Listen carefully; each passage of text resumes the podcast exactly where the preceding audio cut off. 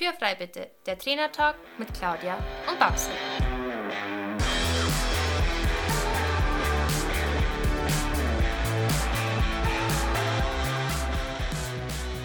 Herzlich willkommen zu unserem Trainertalk Podcast und schön, dass du eingeschaltet hast.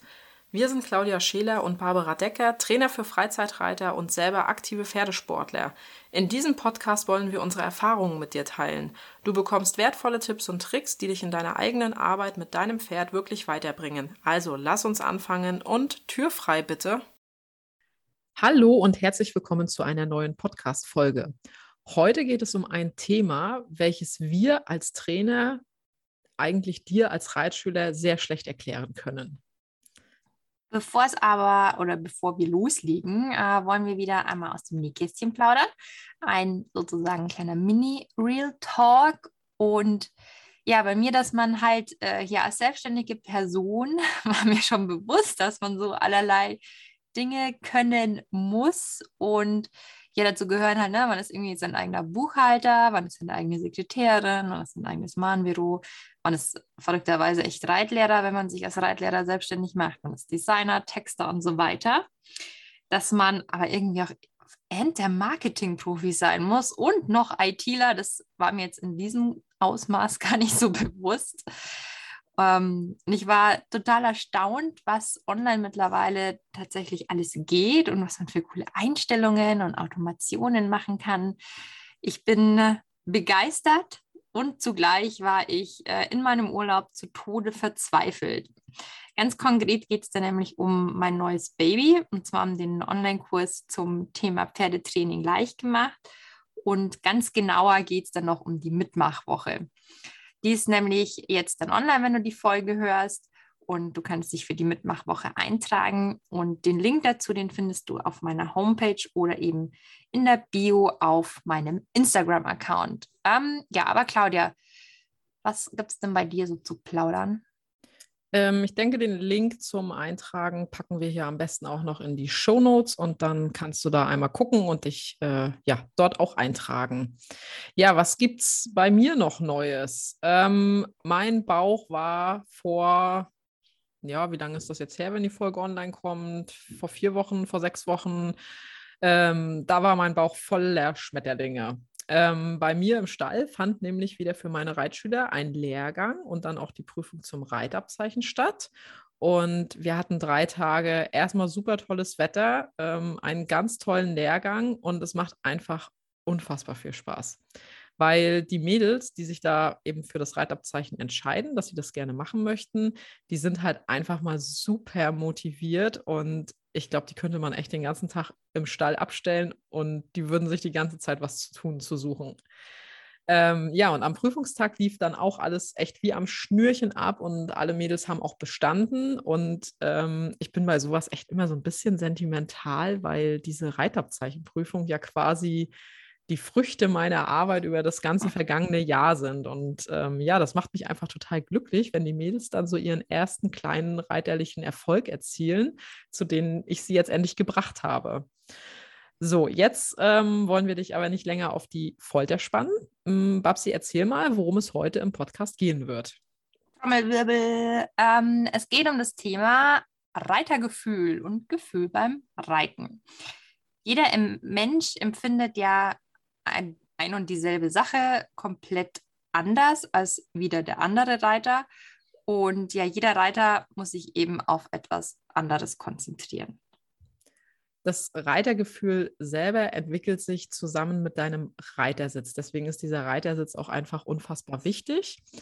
Ähm, sprich, mit der Ausbildungsskala des Reiters. Also die kannst du ja in den vorangegangenen Podcast-Folgen alles einmal nachhören. Und ähm, ja, wenn du diese Folgen eben noch nicht kennst, hör da unbedingt mal rein, weil das haben wir jetzt ganz ausführlich gesprochen, warum das alles so wichtig ist und so weiter und so fort. Also es, wichtig ist der Reitersitz. Genau. Und umso besser eben dein Reitersitz ist, sprich eben dein Gleichgewicht, deine Losgelassenheit, dein Eingehen in die Bewegung des Pferdes, umso besser wird das Gefühl für das Pferd. Claudia, warum ist das so? Weiß ich nicht. Nein, war natürlich, war, natürlich ein Scherz.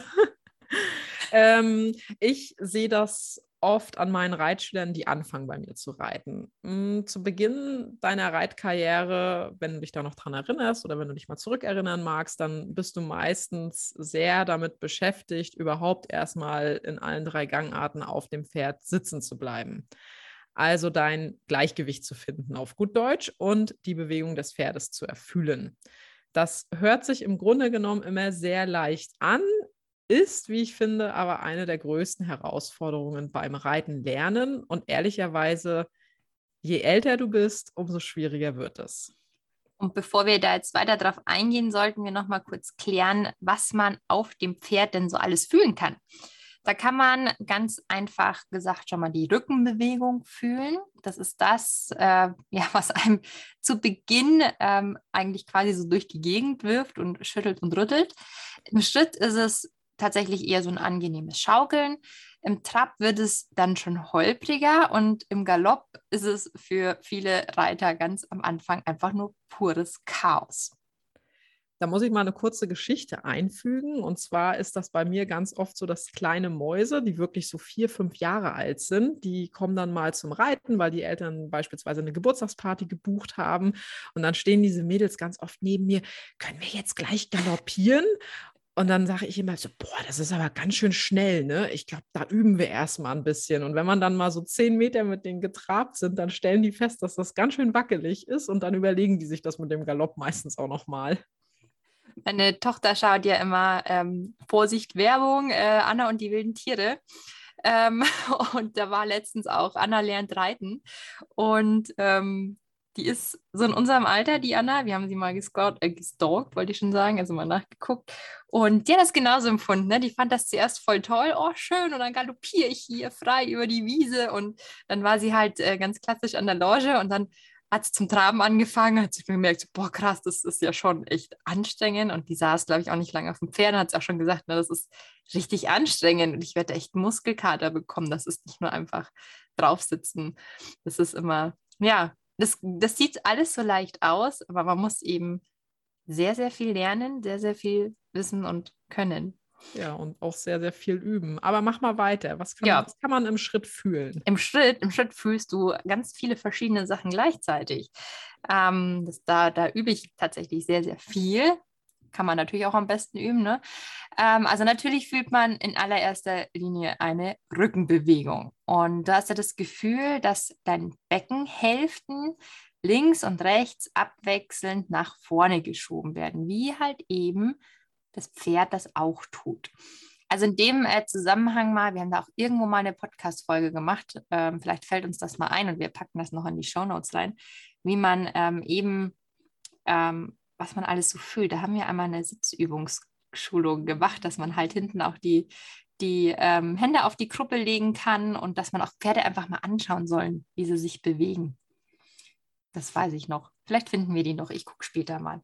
Ähm, ja, auf alle Fälle fühlt man eben auch das Rumpfpendel. Und das Rumpfpendel kann man im Schenkel, also an den Schenkeln fühlen, weil da hängt ja dein, dein Bein an dem Pferdebauch runter und der Bauch des Pferdes bewegt sich im Schritt hin und her und somit nimmt er eben Druck am Schenkel oder das Gefühl, dass du Kontakt zum Pferdebauch hast am Schenkel mal ab und mal zu. Und dann ähm, sieht man auch noch eine Kopfbewegung, beziehungsweise bei korrekt aufgenommenem Zügel fühlt man diese Nickbewegung auch, denn du hast immer wieder so ein leichtes Ziehen an der Reiterhand über den Zügel. Und diese Nickbewegung ist gewünscht im Schritt und die muss man eben aus einem lockeren Schultergelenk mitgehen. Und je nach Pferdegröße, na, hast du ein Pferd mit langen Beinen und langen Hals, dann hast du sehr viel Nickbewegung und hast du so ein kleines Shetty mit kurzen Beinen und einem kurzen Widerrist und kurzem Hals, dann hast du wenig bis gar keine Nickbewegung.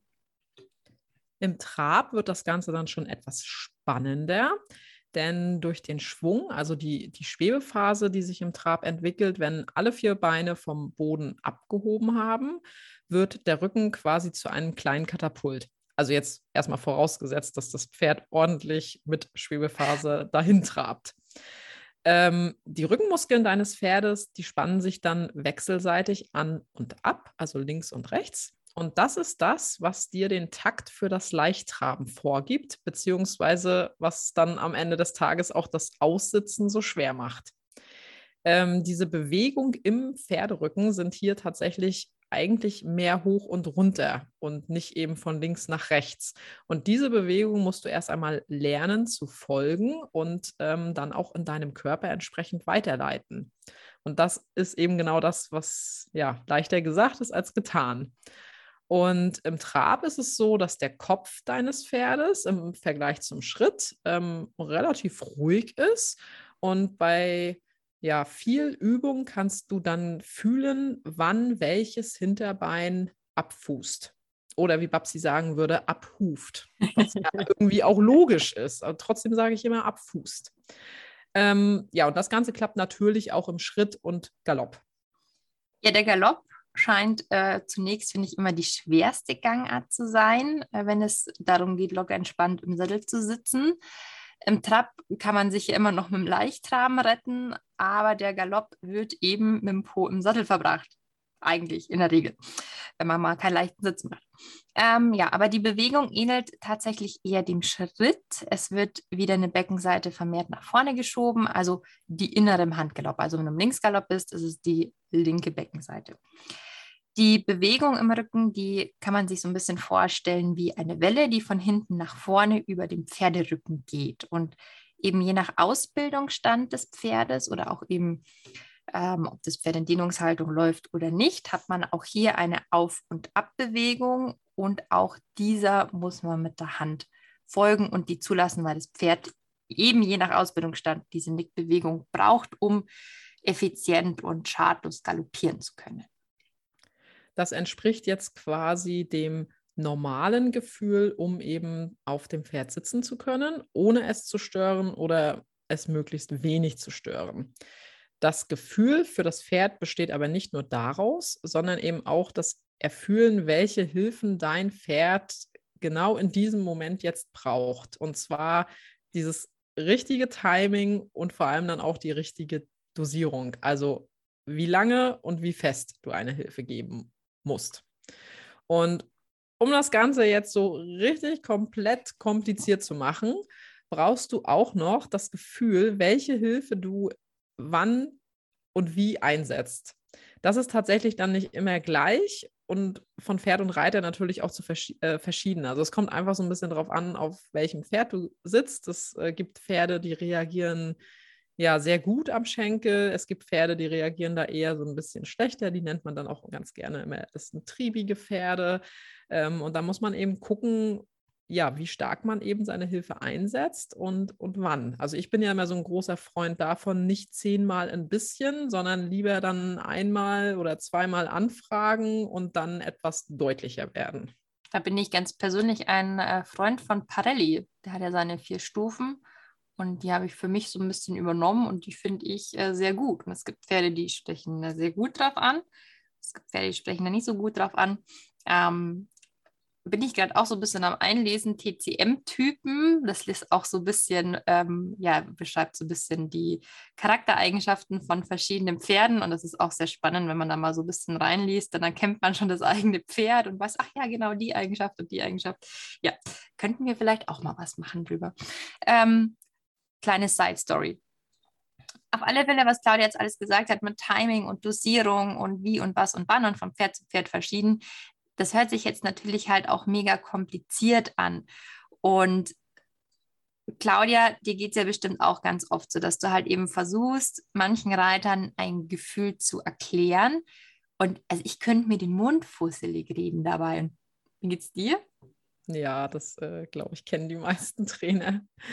Ähm, das ist, das, jetzt sind wir eigentlich genau an diesem Punkt von dieser Podcast-Folge, wo wir dir am Anfang gesagt haben, das ist ein Thema, was man ganz schlecht erklären kann, weil du musst es fühlen. Ne? Es heißt ja auch nicht umsonst, dass es tausendmal wertvoller ist, die Reitlehre einmal zu fühlen, als sie tausendmal erklärt zu bekommen. Und wie bekommst du jetzt ein gutes Gefühl für dein Pferd? Also zum einen ist es sinnvoll, dass du es ist schon sinnvoll, dass man eben verschiedene Pferde auch mal reiten ähm, sofern man eben die Möglichkeit dazu hat. Ähm, jedes Pferd lässt sich eben halt ein bisschen anders reiten. Ähm, dich auf fremde Pferde einzustellen und äh, damit die gleichen Aufgaben, also die gleiche Lektion gut klappt, das fördert ebenfalls das Gefühl für das Pferd, auch wenn es nicht gleich sofort klappt. Aber im Laufe der Zeit wird man da ganz gut dafür und das schult dein Gefühl. Und dann gehört natürlich auch, auch wenn das jetzt ganz viele nicht gerne hören oder vor allem irgendwelche Eltern von reitbegeisterten Kindern hören das auch nicht gerne, aber es ist leider einfach so, es gehört auch etwas Talent dazu. Ähm, ja, das hört sich jetzt furchtbar schroff an, aber Reiten ist eben ein Sport, welches ja, welcher sehr viel Gefühl benötigt und das kann man nicht durch reine Anweisungen erlernen. Da habe ich schon wirklich viele gesehen, die aufgrund von fehlendem Gefühl einfach, ja, Entschuldigung, aber als talentfrei gelten. Die Frage ist halt nur immer, wie bringt man denen das bei? Naja, äh, vielleicht machen wir da auch einen Real Talk draus. äh, oder Thema Empathie beim Reiten. Ja, zu guter Letzt ähm, hilft dir natürlich auch immer ein guter Trainer, der da eben am Boden steht und dir eben halt sagt im richtigen Moment, dass diese Pferdebewegung gerade gut ist und dann kann man sich die merken und in seinem eigenen Körpergefühl abspeichern dass ich versuche gerade bei so Reitanfängern schon immer mal, ne, wir stehen ja am Boden und wir sehen, ob das Pferd, also wir Trainer, ne, wir sehen, ob das Pferd an einen guten Schritt geht, ob der raumgreifend ist. Wir sehen, ob das Pferd wirklich einen Arbeitstrab läuft und die Hinterhufe wirklich in die Spur der Vorderhufe reicht. Und immer wenn das dann mal gegeben ist, dann sage ich auch immer, das Gefühl musst du dir jetzt mal merken, das ist ein guter Arbeitstrab oder den Schritt kannst du jetzt mal so weiterreiten. Oder man fragt halt mal, wie kommt dir denn das Tempo jetzt vor? Bist du mhm. zu schnell? Bist du zu langsam? Das sind alles so Dinge, die natürlich das Gefühl schulen und der Trainer da am Boden hilft, ähm, dass der Reiter, ne, dass du als Reiter da draußen einfach erstmal auch ein Gefühl für die einzelnen Gangarten bekommst. Und also das habe ich auch ganz oft, also eine meiner liebsten Fragen ist, ne, wie fühlt sich das an? Also, ja. weil zum einen ist halt, ich muss ja als Trainer irgendwo da unten ja auch ein Feedback vom Reiter bekommen. Wie fühlt er das, damit ich ihm ja überhaupt eine Info dazu geben kann, ob er jetzt richtig fühlt oder nicht. Ähm, manchmal fühlen die auch was komplett anderes und dann frage ich, mh, spannend, aber ich sehe das, ne? dann muss man das halt irgendwie so ein bisschen abgleichen. Und halt eben auch gerade die Kinder frage ich auch ganz gerne, wie fühlt sich der Schritt für dich an? Wie fühlt sich der Trab für dich an? Weil ich finde, da hört man auch so zwischen den Zeilen hin und wieder ein bisschen raus, ob ob sie Angst haben oder nicht. Die Kinder sagen das ja nicht ganz so gerne. Und wenn die dann schon, also das Pferd macht einen Schleichtrab und sagt, boah, das ist aber voll schnell, ja. dann weiß man einfach schon, okay, da hat er vielleicht ein bisschen Angst oder auch nicht. Also ich finde Rücksprache und Kommunikation zwischen Trainer und Reitenden sehr, sehr wichtig und das wird Gott sei Dank auch immer mehr gefördert. Ja, absolut. Als ich ähm, damals mit, Pick, mit dem äh, Keks begonnen habe, wirklich so etwas schwerere Lektionen zu reiten, da war mein Gefühl für ihn ja eigentlich schon ganz gut. Ne? Also wir sind eine L geritten und dann ging es halt so ein bisschen darum, Schulter, Schulter hereinzureiten, ähm, Kurzkehrt zu reiten, mal einen Galoppwechsel einzubauen und solche Sachen. Und dadurch habe ich natürlich schon recht schnell gemerkt, welche Hilfen Keks wo braucht. Und im Gegenzug habe ich aber auch gleich gefühlt, wenn die Lektion halt eben richtig ausgeführt mhm. war. Das, das, das, dieses Gefühl hat man am Anfang aber noch nicht. Und das ist auch normal. Und ähm, ja, heute auch mit anderen Pferden man fühlt viel schneller, wie es sich anfühlen muss. Dank einer lieben Einstellerin bei mir. An dieser Stelle viele Grüße an dich, Juliane. Hallo! ja, die Babsi kennt die Juliane auch. Ähm, die Juliane lässt mich manchmal ihren Isländer reiten. Und ich bin vorher noch nie in meinem Leben äh, Isländer, geschweige denn einen Tölt geritten. Aber mittlerweile kann ich Tölt und Trab sehr gut unterscheiden. Und das, obwohl ich das Pferd bisher vielleicht fünf, sechs Mal geritten bin. Ähm, aber man kommt da dann, wenn man so dieses Grundgefühl mal entwickelt hat, dann fühlt man recht schnell viel mehr. Und ähm, ja, also das ist so mein Gefühl dazu, aber ich glaube, Babsi, du kennst das Gefühl auch, ne? Ja, das kenne ich. Also, und das ist dann wiederum, finde ich, macht mich das sehr stolz. Das ist ein sehr tolles Gefühl, wenn man gleich automatisch weiß, da habe ich was richtig gemacht, ne? oder das Pferd hat was richtig gemacht. Wir haben was richtig gemacht. Genau, hier ist, hier ist der Schalter, wo man drücken muss. Ja, genau. Also in dem Sinne eben auch traut euch ähm, zu fühlen, also trau dich da draußen nicht mal auf dein Pferd drauf zu hocken und bewusst zu fühlen. Das wird so ein bisschen verloren gegangen. Die Reiten ist nur noch Ansage und mechanisch und das Pferd hat und muss und soll funktionieren. Aber trau dich da zu fühlen, auszuprobieren und auf dein Pferd zu hören. Die Pferde erzählen uns schon, wie sie geritten werden möchten. Der eine braucht vielleicht hier ein bisschen mehr Schenkel, der andere braucht deutlich weniger Schenkel. Also ja, die Pferde erzählen das und die besten Lehrmeister, die wir eben zum Reiten haben können, auf denen sitzen wir eben drauf. Und denen müssen wir halt einfach nur mal zuhören. Ja, das äh, hast du sehr schön gesagt. Also ich habe dem jetzt soweit eigentlich nichts mehr hinzuzufügen. Ähm, deswegen würde ich sagen, jetzt wünschen wir dir erstmal eine gute Zeit. Streichel dein Pferd einmal über die Nase von uns und hoffentlich bis zum nächsten Mal. Das war der Trainer Talk Podcast mit Claudia und Babsi. Danke, dass du uns zugehört hast. Wenn du Fragen oder Anregungen hast, dann melde dich gerne bei uns. Entweder an info at claudia-scheler.com oder an reitemit@pferdvoll-wertvoll.de. In diesem Sinne, Tür ist frei.